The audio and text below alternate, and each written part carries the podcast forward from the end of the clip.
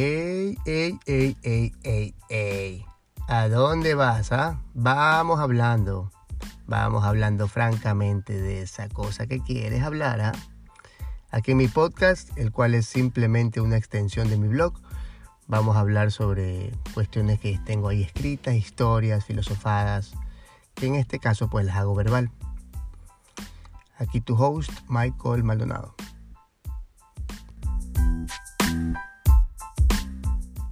Digamos que nuestra primera hazaña es una maratón, ¿no? Una maratón, estamos corriendo al lado de otros espermatozoides, vamos soplados, tum, tum, tum, tum, tum, casi no llegamos, pa, un man se choca, un man se muere, un man pega en la, en la parte superior de la vagina de nuestra madre y pum, llegamos al óvulo.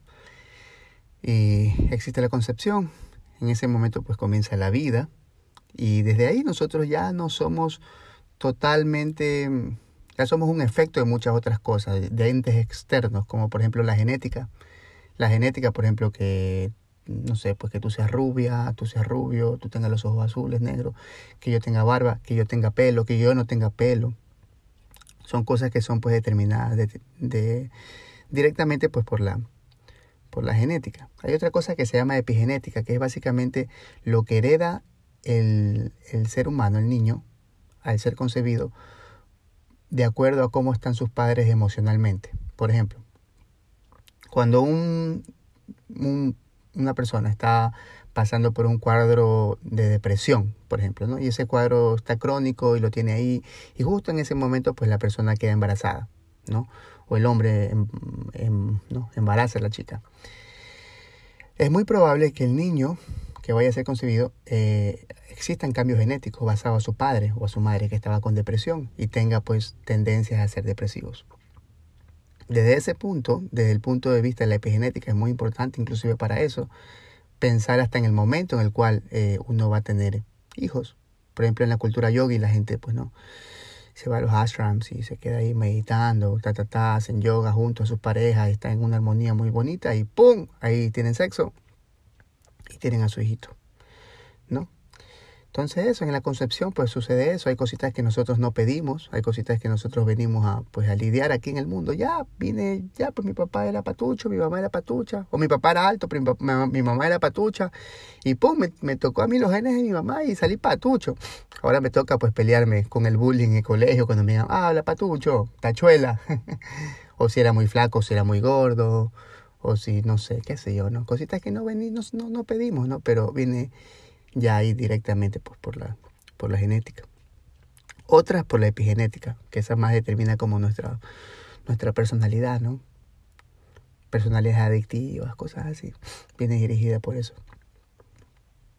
Nosotros no pedimos muchas cosas, pero venimos a vivir. Venimos a vivir, por ejemplo, las maletas. Las maletas de nuestros padres, ¿no? De nuestra madre, de nuestro padre.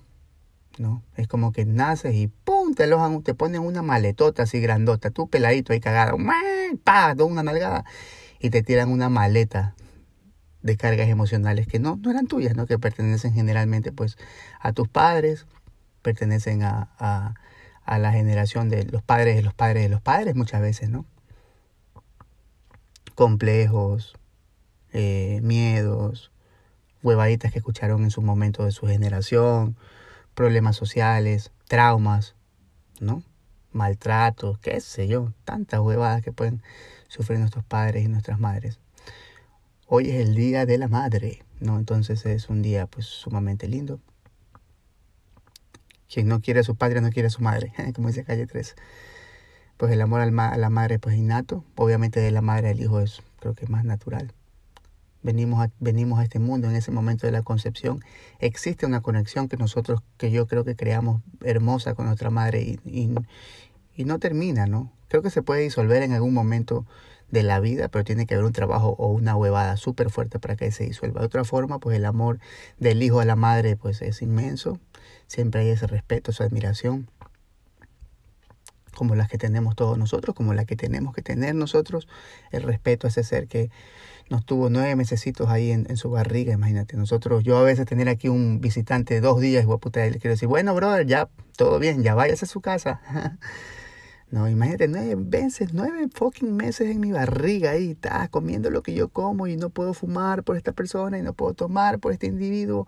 Ay, qué amor, ¿no? Qué amor de las madres hacia nosotros. Hoy el Día de la Madre, pues con todas las redes sociales, pues la gente postea la foto con su mami, con, su, con, todas las cositas y son homenajes bien bonitos, ¿no?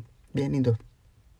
Es un homenaje muy bonito. Muchas personas postean lo típico como madre solamente hay una, esta es mi madre, es la mejor madre que conseguí mi, que, te, que puedo haber tenido. Obviamente, pues la única madre que te tocó en esta vida, pues es mono, monomaterna. No, no es que tenemos como muchas madres, ¿no? Por lo menos no biológicamente. Entonces nos toca, ¿no? Y, y tenemos eso de que mi madre es perfecta, mi madre es perfecta, y, y como que ponemos a nuestras madres en una idealización, sería como que la, la pedestalizamos un poco y mi madre, la, la, la. Pero no sé, pero en el fondo eh, nuestras madres también son seres humanos normales, ¿no? somos seres, son seres vivos que vinieron a, experimentar en este cuerpo, bueno, en ese cuerpo, y les tocó pues jugar el papel, el rol de madre. Lo mismo pasa con los padres, pero hoy es Día de la Madre, así que le cae a las madres. pero aplica para el padre, lo mismo. Entonces han venido a, a, a, jugar en este papel de, ¿no? Jugaban a las muñequitas de mamá, ahora tienen pues el muñeco real, ¿no? Y han venido pues a aprender, ¿no? Y no son perfectas, o sea, no hay madre perfecta. Seguramente parte de, del trabajo personal que uno hace siempre es eh, bajar a la maleta esa que uno no pide pero te la dan cuando eres bebé, ¿no? Traumas, huevadas, obsesiones, ¿no? Problemas. Poco a poco pues te vas convirtiendo en tu, ti mismo, ¿no? y pues te das cuenta que muchas de esas cosas no te representan, ¿no? Que muchas de las cosas que tal vez pues tu madre, tu padre te pusieron sin querer, complejos, cosas así, por más que no lo hayan querido con mucho amor, seguramente lo hicieron con el afán pues de guiarte hacia lo mejor o hacia lo que ellos pensaban que era mejor, ¿no? Pero no, olvidar que son seres humanos, nuestras madres son seres humanos que también tienen errores. Yo conozco a todos mis amigos, todos los que puedo pensar y todos aman a sus madres, pero también tienen un pequeño pues, resentimiento, ¿no? Por algo, por alguna cosa, porque no son perfectas, ¿no? Creo que el llamado es como no, no idealizar a nadie, la final. Y yo lo digo por, por, el afán de que creo que si nosotros seguimos idealizando es, el, el, hecho de ser mamá, las mamás son perfectas, es que la mamá tiene que ser perfecta. Pues no es cierto. Las mamás se pueden equivocar, las mamás pueden cometer errores, ¿no? Y creo que desde ese momento, pues, eh, eh, les le damos la chance de ser humanos, ¿no? De sentirse, de errar, ¿no? Nuestros padres vienen también a errar. Han errado seguramente tus padres, mis padres. Gran parte del camello personal que he tenido que yo, que yo hacer ha sido, puta, perdonar a mis padres poco a poco, ¿no? Por una u otra cosa. Que obviamente me han tratado con amor y estoy sumamente agradecido por eso. Pero siempre hay cositas que uno va sanando, ¿no? Y automáticamente cuando uno va sanando las huevadas, pues ellos también sanan con uno, ¿no?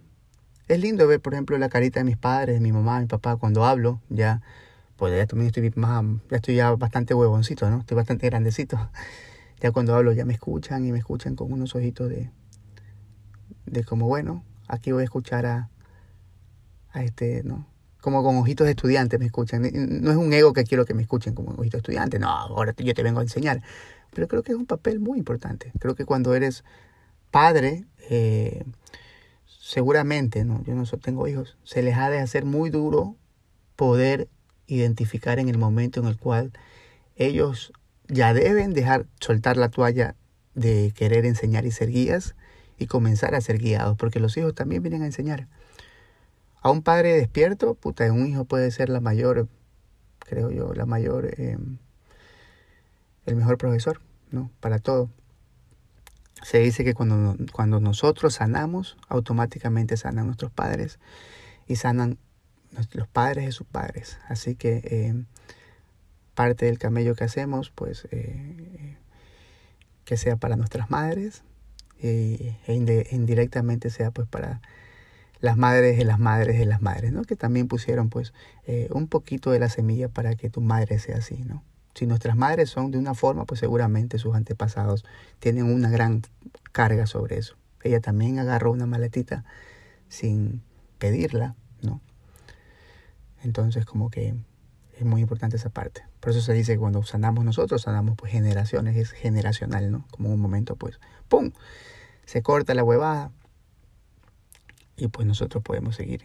Pues no, en ese camello, ¿no? De, tratar de ser pues nosotros cada día más, más uno mismo, ¿no? Como ser autónomo en pensamientos, ¿no? Y, en sentimientos y, ser responsables por toda la huevada. Así que eso puedo decir sobre hoy, el Día de las Madres. Eh, feliz Día de las Madres, si eres madre.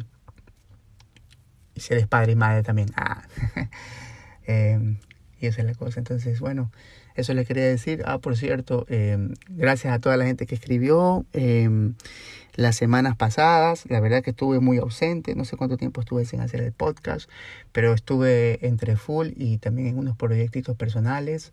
La verdad que un día me levanté de la cama. Estaba viendo una, una serie en Netflix que se llama Serpiente. No sé, casi no veo muchas series, pero esa me enganchó. Está buena. Y puse mi computadora la, abajo, el otro día me desperté, ta, ta, todavía me levanto, no me doy cuenta porque justo se había caído una, una almohada de mi cama y me paro encima de la almohada pensando que era una almohada. Y pum, estaba mi computadora abajo y puta, quebré. Así que estoy sin compu, por eso me, me, he demorado mucho en, en hacer el, este podcast. no he podido grabar. Así que ya saben, cualquier donación para la computadora de este podcast es recibir a cualquier dólar, mi brother, ya sabe. Y eso, entonces, este, eso les quería decir. Gracias, gracias por, por escribir. Eh, muy chistoso, una, la esposa de un primo lejano que vive como por Australia me escribió ahí como por interno, ¿no? A mi, a mi cuenta personal, como, Michael, ¿cuándo, cuándo, ¿cuándo sigues escribiendo? Este, em, haciendo más podcasts, ¿no? Haz algo. Y yo como, wow, qué bacán, no sabía que me escuchabas, ¿no? Me escribieron otros amigos, otras, otras amigas, otras personas que no, no, no, tengo el placer de conocer también. Gracias por, por escribir y por eh, eh, incentivar y acordarse, ¿no? Es, muy bonito, es muy bonito que, que, saber que la gente te escucha, lo digo de corazón. Es muy bacán que la gente se conecte con algo que uno pueda compartir. Es eh, muy bonito, ¿no? Porque al final pues este en este lenguaje que es limitado pues trato de expresar lo que se pueda sentir aquí en palabras y ustedes me escuchan. Así que eso. Otra situación tampoco que no no he, no había escrito no había no había escrito sigo con escrito.